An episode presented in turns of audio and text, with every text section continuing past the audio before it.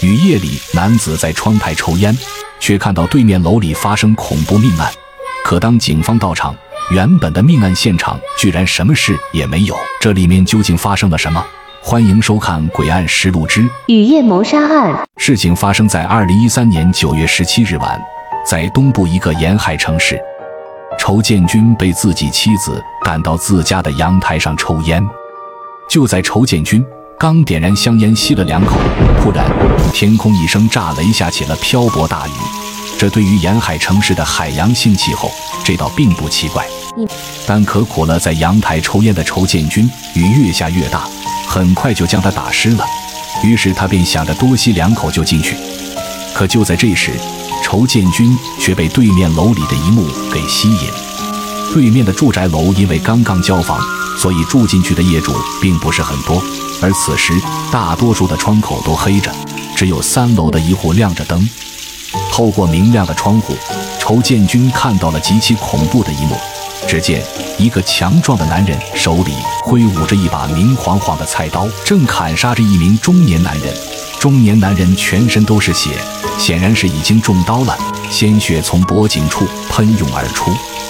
那行凶者面目狰狞，下手非常狠。一刀又一刀地砍在那中年男人身上，每一刀都伴随着喷溅的鲜血。看到这恐怖的一幕，瞬时就把仇建军给惊呆了。估计长那么大，他还没见过如此血腥的场面。可现在这血淋淋的事实就摆在眼前。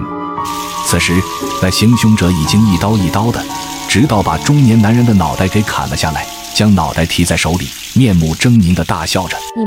突然，他似乎感受到有人在看他。猛然回过头，死死地盯着窗外。仇建军看到这一幕，害怕行凶者发现自己，一缩身躲进了屋内。但行凶者到底有没有发现他，他自己也并不清楚。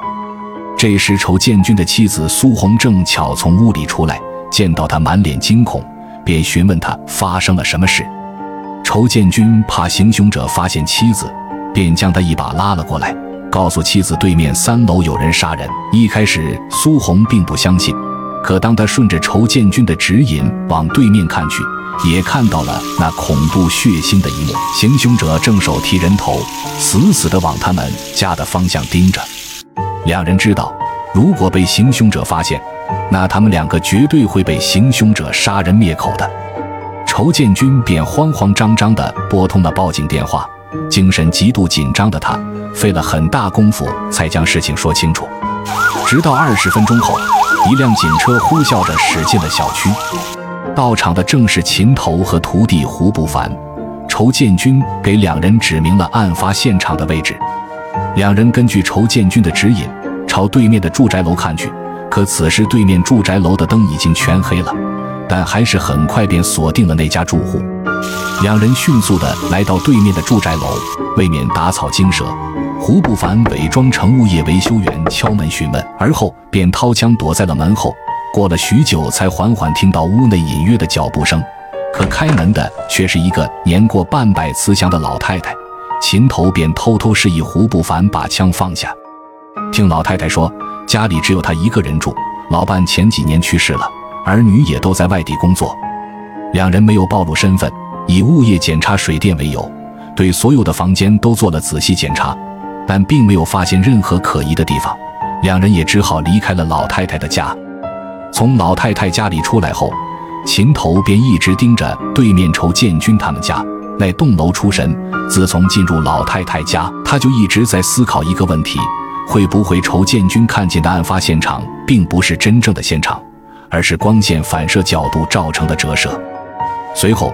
回过神的秦头带着胡不凡又再次来到了仇建军家的那栋楼，两人根据光线的反射原理锁定了仇建军的一户邻居，还是由胡不凡伪装成物业维修员进行敲门。可这次敲了很长时间，始终没有人来开门。突然，敲门的胡不凡发现门似乎动了一下，他低头一看，门竟然开了一条缝。难道屋内有人，或者门根本就没关？两人小心翼翼地推开虚掩的房门，走了进去。当两人看清屋内的情况，皆是大吃一惊。屋内到处都是喷溅的鲜血，一具身首异处的尸体躺在客厅沙发上，一颗头颅被摆放在尸体旁边，沙发和地板已经被血染红了。两人初步检查了尸体，却发现尸体已经有少许腐烂，且血迹也已经干涸，预计死亡了起码有十几天以上了。可究竟为什么会在今晚被仇建军看到呢？两人随即呼叫了痕检科的同事过来调查取证。仇建军夫妻两人不知什么时候来到了门口，看到眼前的一幕，也是吓得目瞪口呆，似乎是意识到了什么。